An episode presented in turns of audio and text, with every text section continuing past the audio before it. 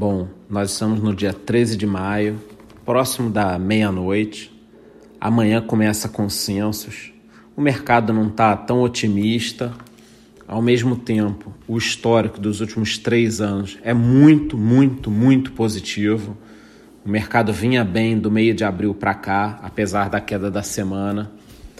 E nós temos aí novidades na Consensus, além de todas as reuniões pequenas curiosidades como uma vending machine, que são aquelas máquinas de produtos, só que nesse caso é uma máquina em que você vai ter vendas de cerveja com criptomoedas. E também existe a possibilidade da Coinbase, que é super conhecida, listar algum token Ethereum. No caso, esse token seria BAT, Basic Attention, que nós já falamos no canal. Então, fique ligado que teremos uma semana muito, muito agitada.